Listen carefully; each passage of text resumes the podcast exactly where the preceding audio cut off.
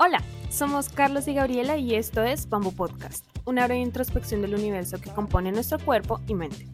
Nos gusta hablar de la travesía humana en entrevistas valiosas con profesionales de diversas áreas, o a través de monólogos introspectivos, o conectando ideas filosóficas en medio de una conversación casual. Todo con un toque dramático y generacional. Acompáñanos.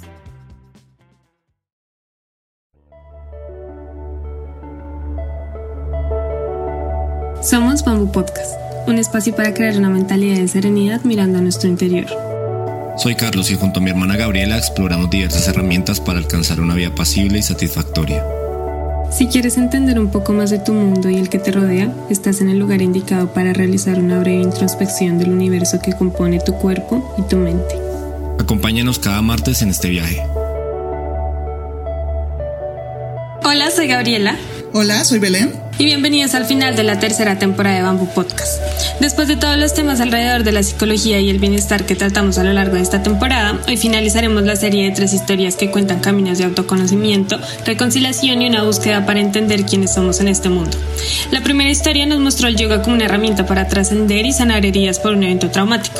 En la segunda profundizamos en la posibilidad de utilizar medicinas y alucinógenos naturales como un complemento con impacto positivo en nuestra búsqueda de bienestar. En la historia de hoy hablaremos un poco sobre el camino de la sanación, la trascendencia del duelo y la búsqueda de bienestar. Para hacer la serie y el episodio aún más personal, el invitado del día de hoy es el host, Carlos Pardo, y es por esto que hoy jugaré de nuevo el rol de presentadora. Además de ser el hermano de Gabriela y mi ex compañero de maestría, Carlos es empresario, licenciado en diseño y publicidad de la Universidad Jorge Tadeo Lozano de Bogotá, Colombia, y maestro en diseño, información y comunicación por la Universidad Autónoma Metropolitana Coajimalpa. Es además el director general y creativo de Bamboo Words, Serenidad Física y Emocional, empresa con sede en Ciudad de México. En un ámbito más personal, en los últimos años se ha dedicado a explorar su espiritualidad, lo cual lo llevó a conocer la meditación y el budismo. Una de sus creencias de vida es que la diversidad de conocimientos y opiniones es lo que hoy nos lleva a mejores ideas que eventualmente podemos hacernos responsables de nuestra vida para mantener una mente y vida apacible. Y ya para empezar, hola hermanito, bienvenido al otro lado del micrófono. Gracias por estar aquí hoy y por compartir tu historia con nosotros. Ay, hola hermanita, hola Belén, qué bonita presentación, introducción, muchas gracias y qué chévere estar aquí los tres. Pues hola Carlitos y cuéntame, como fundador de Bamboo Words, hoy viernes, hoy vienes a contarnos un poquito más sobre tu proceso de sanación y autodescubrimiento, del cual surgió esta empresa exitosa y el podcast derivado de ella. O sea, Bamboo busca la serenidad física y emocional, pero quiero que me expliques cómo surge o cómo llegas tú a ese concepto. Bueno, pues Bambú nace de la necesidad, básicamente eh, porque yo, yo llegué a México en el 2013 Mm, y, pues venía solamente seis meses, ya van casi diez años, me quedé un poquito más. Em, entonces vine a hacer un diplomado, el diplomado termina y pues ahí tenía la opción de regresar a, Colombia a trabajar o, a seguir mi vida normal y, mm, y, pues decidí quedarme a probar suerte pero pues no encontré trabajo empecé a buscar como en varias opciones en ese momento no tenía resuelto el tema de la, de la visa, entonces pues no, no era como tan sencillo.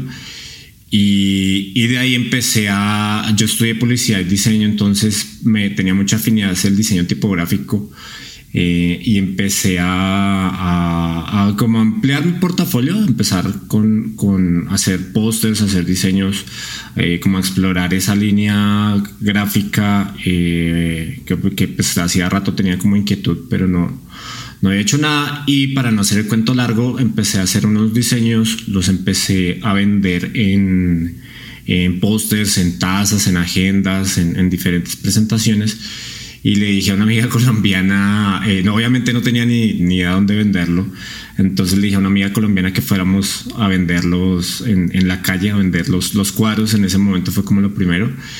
Y, y ya, pero entonces eh, bueno, ese, día salimos a vender, fuimos a la Condesa, a un, parque. La Condesa, pues es una colonia, un barrio aquí en, Ciudad de México, eh, donde hay como muchas áreas naturales. Bueno, muchos, muchos parques más bien. Entonces, y mucha gente. Entonces fuimos allá a probar suerte, a ver cómo nos, cómo nos iba. Y las frases, eh, pues lo que buscaban era dejarle algo positivo a la gente en un, en un inicio que eran las nueve nobles virtudes Y, de ahí fue madurando posteriormente a lo que hoy en día es Bambú, que pues es una, una, empresa de aromaterapia, de herbolaria. Entonces, pues la intención era crear un producto, o bueno, crear productos que además de tener una función, eh, le ayudaran a la gente en algo, o sea, como a reflexionar sobre su vida. Ya posteriormente con la herbolaria se, se encontró como una aplicación más... Eh, más práctica, o sea, más de salud, si se puede decir, o por lo menos de bienestar. Entonces, pues de ahí, pero todo, o sea, Bambú resultó de la necesidad y de la crisis, porque pues la verdad llegó un punto que yo no tenía ni idea qué hacer, si regresar o no a, Colombia, o sea, era como, como una, una incertidumbre muy fea, que mucha gente que cuando termina su, su carrera, pues no sabe qué hacer. Ahí, pues después empecé la maestría, pero empezó eso, de, de, decir, bueno, pues hay que sobrevivir, hay que hacer algo, hay que buscarle y, y por ahí empezó. Y cambiando un poco de tema de enfoque y para entrar más en el tema del episodio, tú tuviste una experiencia de pérdida a muy corta edad. Eh, entonces cuéntanos cómo fue esta experiencia y cómo te marcó. Yo hago un paréntesis antes de, de, contestarte que siento que estar a este lado como que intimida un poquito más cuando, cuando a uno le preguntan. eh, um, y, porque justo pues lo que buscamos es que sean las cosas personales y, y tratar de abrirse. Y creo que esa pregunta va, mucho por ese lado. Mi, cuando yo tenía la, la historia eh, que, que, que, de la pregunta es, cuando yo tenía 10 años, eh, mi mamá fallece. Eh, yo vivía solo con, con, con mi mamá y, y, pues sí fue un golpe demasiado fuerte. Tal vez yo era como demasiado pequeño para, para entender o comprender lo que, lo que había sucedido en ese, en ese momento. Y, pues sí fue algo dramático porque, bueno, entonces yo veía la, la, la rutina con mi mamá era, ella me dejaba la escuela temprano, eh, eh, regresaba a la casa y toda linda, preciosa, me dejaba como la, el almuerzo, la comida. Y yo regresaba, hacía las tareas y ya llegaba la noche. Entonces, esa vez, eh, pues yo regresé al DEPA, allá a la casa donde, donde vivíamos, y, y, ella no había salido. Entonces, pues a, yo, yo fui como la primera persona que, que la vio. Entonces, y pues en ese momento yo pensé que estaba dormida. Pues obviamente estaba muy chiquito, no, no tenía nada de, de idea de, de, lo que estaba pasando. Eh, y claro, pues son esos momentos que, que pues, o sea, yo tengo esa, esa imagen en, en, mi cabeza y, pues sí, sí, sí, fue bastante, bastante fuerte porque pues solamente no, no, sabía qué había pasado. De ahí después hablé con el vigilante porque pues no, eh, pues veíamos los dos solos, entonces pues el, el vigilante eh, pues subió, la vio, de ahí llamó a mi papá y pues posteriormente lo que, lo que sucedió y pues de ahí me cambia el mundo totalmente porque eh, mi papá... Mi papá tenía también, pues, o sea, tengo tres, tres, hermanos más, entonces pues él, él tenía, tenía eh, también como otra familia.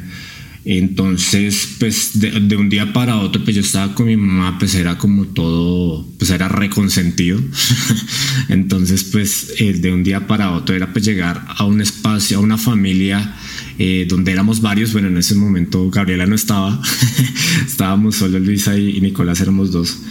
Eh, y, y, pues era, pues ya, o sea, llegar a compartir, llegar a un ambiente desconocido y, y empezar de ser otra vez, pues como a muy corta edad.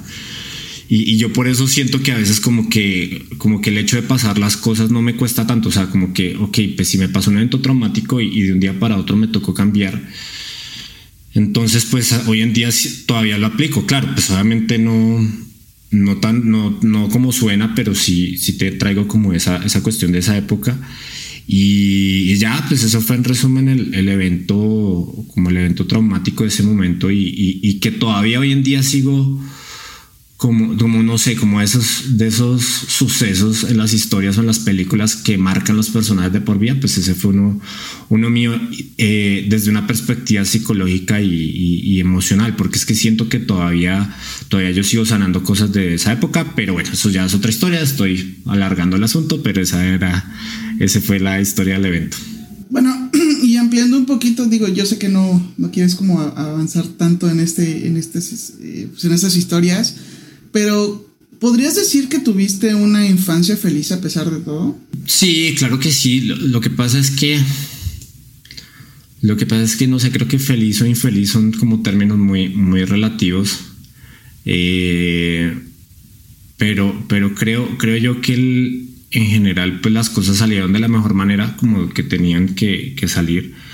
Pero aún así el hecho de, el hecho de, de, una transición tan, como tan fuerte, yo creo que sí, sí marcó ciertas cosas, pero de cualquier forma pues yo tuve que seguir. O sea, yo, yo creo que en ningún momento paré como mi vida entonces, no sé, tal vez la, sí, la infancia de mi mamá fue, fue increíble, fue muy, muy bonita porque pues éramos, pues éramos mi mamá y yo, básicamente. Eh, era como un mundo muy, muy, muy pequeño, muy, muy personal, muy, sí, muy, muy cercano.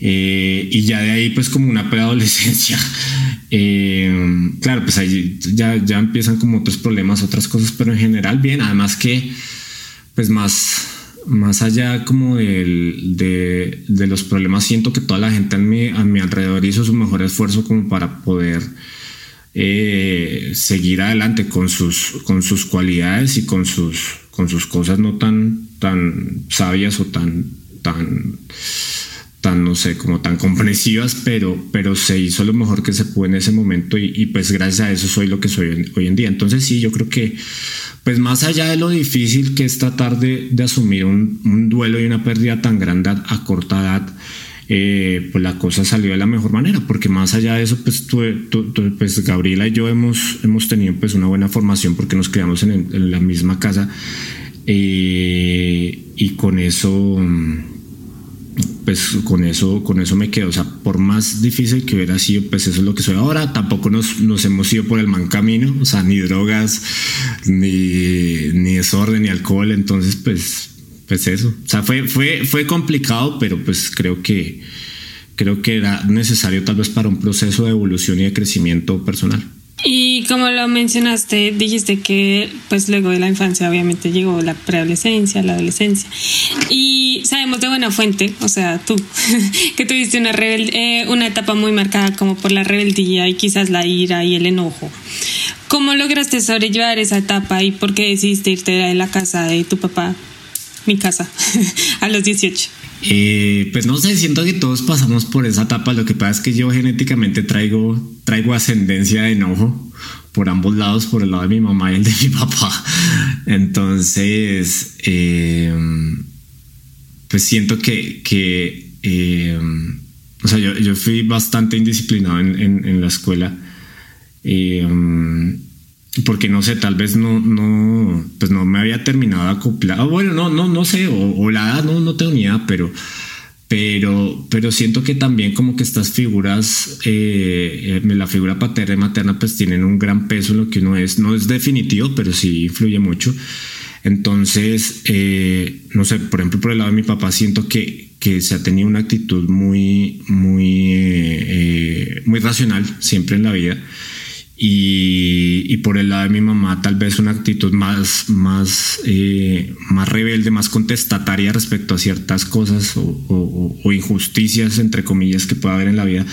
Entonces, em, pues esa mezcla es una bomba y, pues obviamente con la edad y la, y la inexperiencia pues no tenía ni idea de que estaba haciendo muchas cosas y, y sí eh, pues eso marcó muchos momentos y muchos momentos fuertes y eso derivó en que pues a los 18 años yo me fui de, tu casa a mi casa, Gabriela.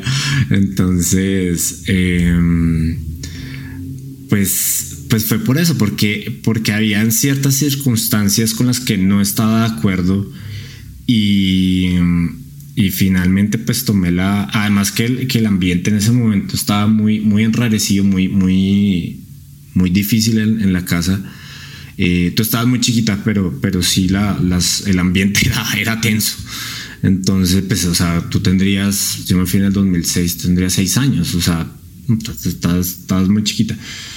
Entonces, eh, pues, pues no sé, o sea, yo, yo como que, como que hubo un punto de, de agotamiento eh, que también tuvo, tuvo pues, pues, y, en realidad yo me fui dos veces, porque una de esas fue el colegio, porque también tuve ahí como, es que sí, sí he sido bastante, bastante complicadito en mi vida, pero, pero, pero el tema es que, bueno, la primera fue, pues X, o sea, fue con, con, con Luisa, una vez nos fuimos de, de, la casa, nos fuimos con la abuela una vez, esa es ahí una, una historia interesante también, pero, pero el punto fue que, eh, sí, o sea, hubo muchos momentos que, que, yo no, yo no supe controlar el enojo y que simplemente reaccionaba y, iba haciendo, bueno, no, no, no iba haciendo las cosas mal, porque dentro de todo considero que hay cierta, cierta conciencia en todo eso.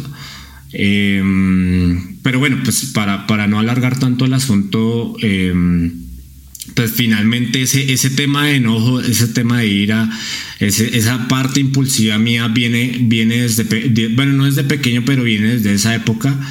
Y, creo que hasta ahora he tomado como la decisión de, de tratar de, de, cambiar eso y darle como otro, como otro enfoque, pero en realidad pues no, tampoco es que sea muy especial o muy particular esa experiencia, o sea, siento que todos pasamos en mayor o menor medida eso.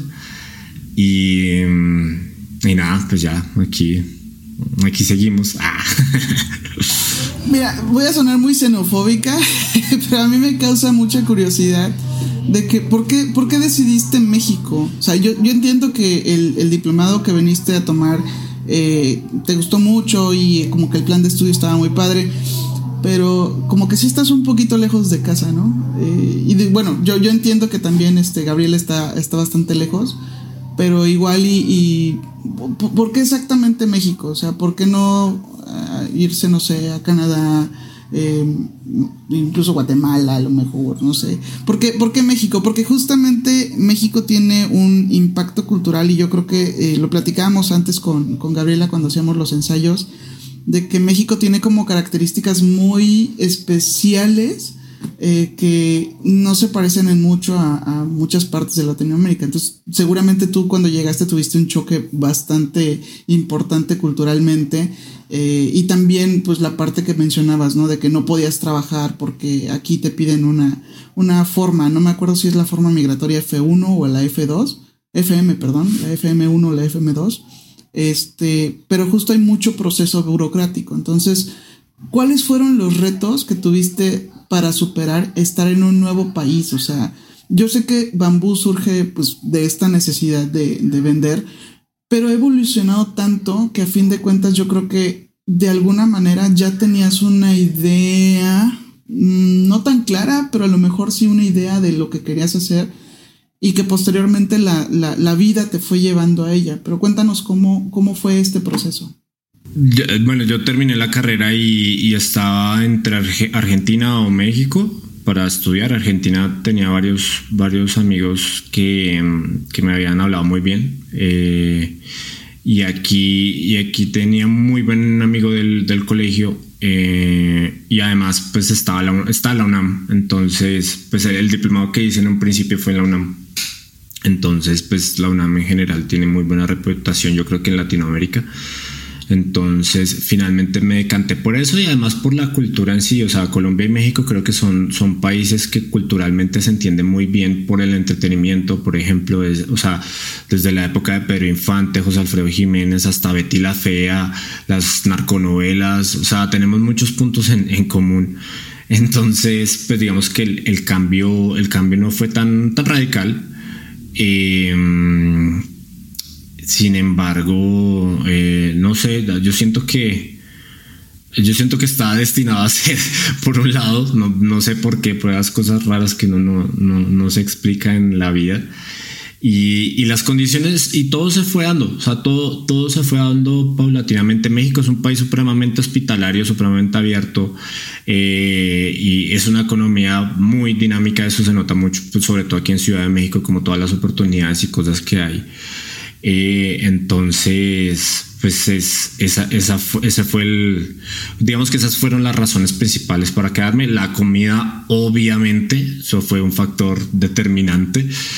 Eh, y, y, bien, o sea, el, cambio, lo que pasa es que yo también he sido como muy desaprendido de mi familia, eh, porque pues desde hace rato no vivo con ellos. Entonces, pues eso tiene sus pros y, sus contras. La, la, contra es que pues a uno le toca solo. Eh, en, muchos momentos y pues te toca abordar ciertas situaciones emocionales eh, que, digamos, ok, estás en un ambiente donde la gente es muy amable, pero, pero no puedes contar ciertas cosas porque no te van a entender igual como tu propia gente, como no sé, como tu abuela, como tu hermana, como tus papás. Entonces, eh, sí, pues como esos momentos, momentos como de mini crisis que puede haber de, que no extraña, pero en general siempre he sido muy, muy autónomo, afortunadamente en, mis decisiones y que, y que mi familia también eh, me ha permitido eso, que pues eso es como muy, muy, muy bonito. Em, el, tal vez como la única, la el único tema que he tenido y es un tema netamente cultural es que es el, tema de cómo se abordan las cosas y cómo se tienen los diálogos. Yo, yo vengo particularmente de una familia que, que somos muy directos, muy viscerales a veces. Eh, entonces, aquí, aquí las cosas son, son un poco diferentes en, ese aspecto. O sea, se, se tiende a ser más eh, no sé, o no se dicen las cosas tal cual como son, sino que se, se, usan otros términos y otros conceptos y está bien, pero eso fue, eso ha sido como, como un cambio eh, o una adaptación que, que, he tenido que hacer, obviamente porque pues no estoy en mi, en mi tierra, entonces pues me tengo que acostumbrar eh, al entorno donde estoy. Y ese es como el único pero en realidad, como que a veces, a veces yo por ser muy directo, como que, como que la cosa no se toma muy bien. Entonces, pues sí me toca llegar como a un punto, un punto intermedio donde la comunicación pues sea, eh, sea buena. Pero no, definitivamente México, México es increíble. Es un, es un, cliente, algunas, algunas me decía que, que, que, que, lo de hoy no era el sueño. Bueno, aunque eso ya fue hace rato, pero, pero me decía que lo de hoy no era el sueño americano, sino el sueño mexicano porque pues sí, uno, uno como extranjero eh, pues llega acá y, y, sí, y, tenemos, o sea, sí nos han eh, recibido bien, eh, pues tengo amigos colombianos que también les, les ha ido muy bien aquí y sí, o sea, la gente es muy linda, o sea, la gente es muy, muy linda. En el terremoto del 2017 eso jamás se me va a olvidar. Eh, la solidaridad de la gente es impresionante. O sea, eso yo creo que, no por hablar mal de Bogotá, pero siento que si pasa una calamidad así, pues no sé, la o bueno, quién sabe, a lo mejor sí se desborda y sí nace eso en nosotros, pero en ese año como que la, cuando fue el terremoto fue, fue una solidaridad enorme, fue algo muy bonito.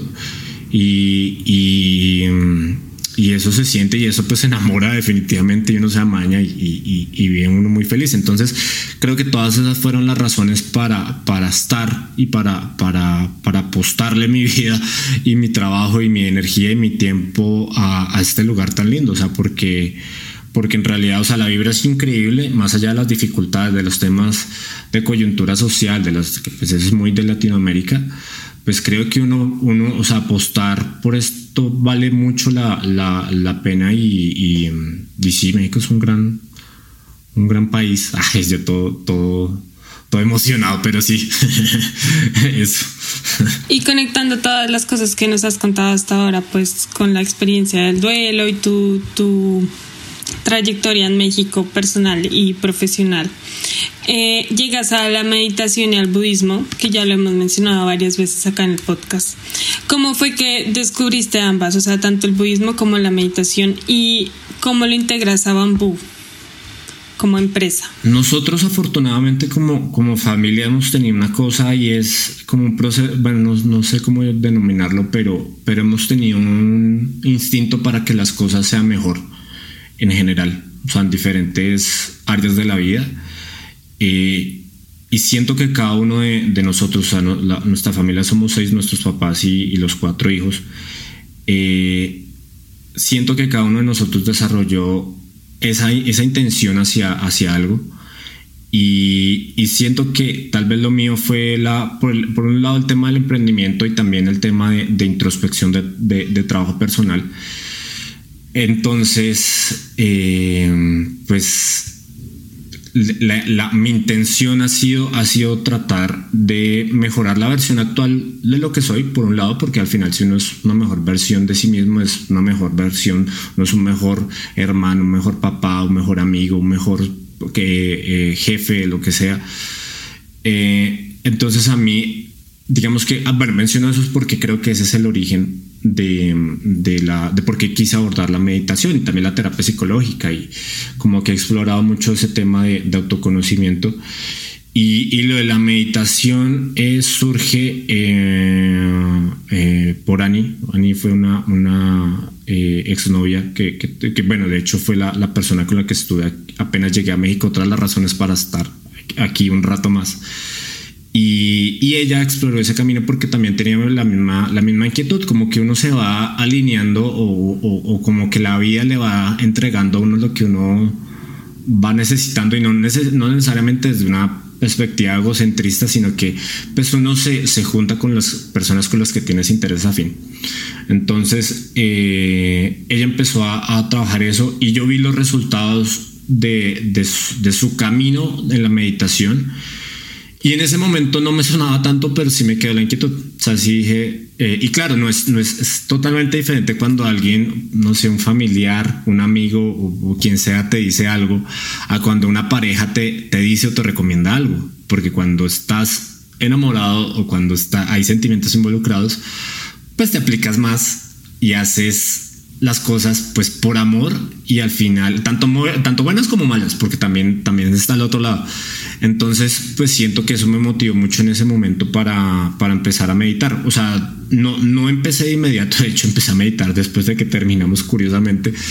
Eh, pero pero por ahí empezó todo. O sea empezó eh, eh, y bueno empecé a meditar cuando terminamos y, justamente porque pues el, dolor en ese momento pudo haber sido intenso, además se juntaron otras cosas que, que, hicieron como muy, y no quiero sonar tan dramático, pero, pero sí fueron como cosas que en su momento se, se, se catalizaron como en una crisis.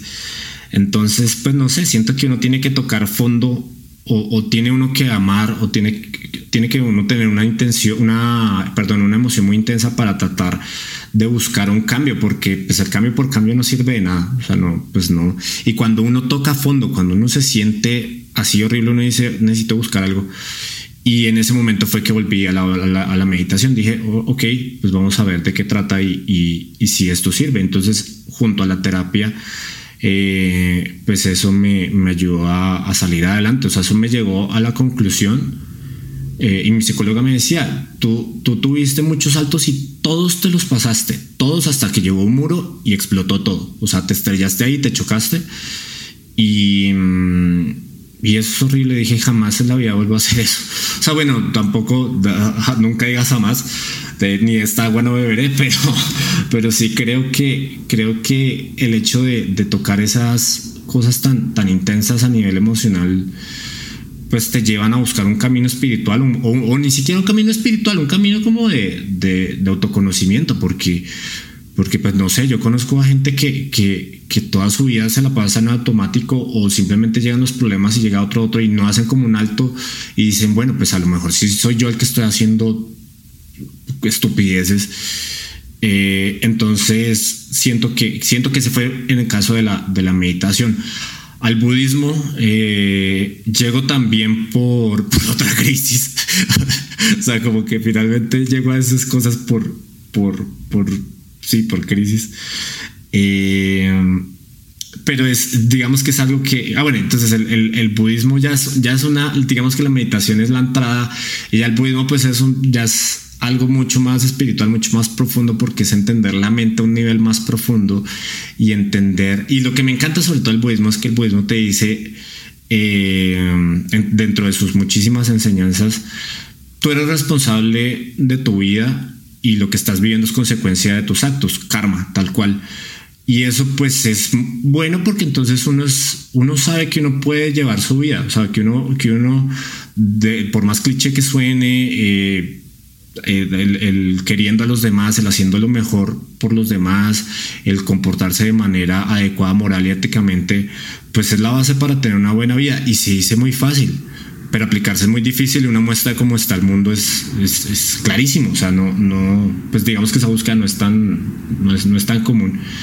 Eh, pero, pero esa fue mi entrada como el budismo. O sea, la, la la opción de uno decir yo soy responsable de mi vida y no es un ente extraño, etéreo que me está diciendo qué tengo que hacer y que define mi destino. Entonces, o sea, a mí hay algo que me molesta es que la gente a veces diga, ay, no es que eso me pasó porque Dios quiso.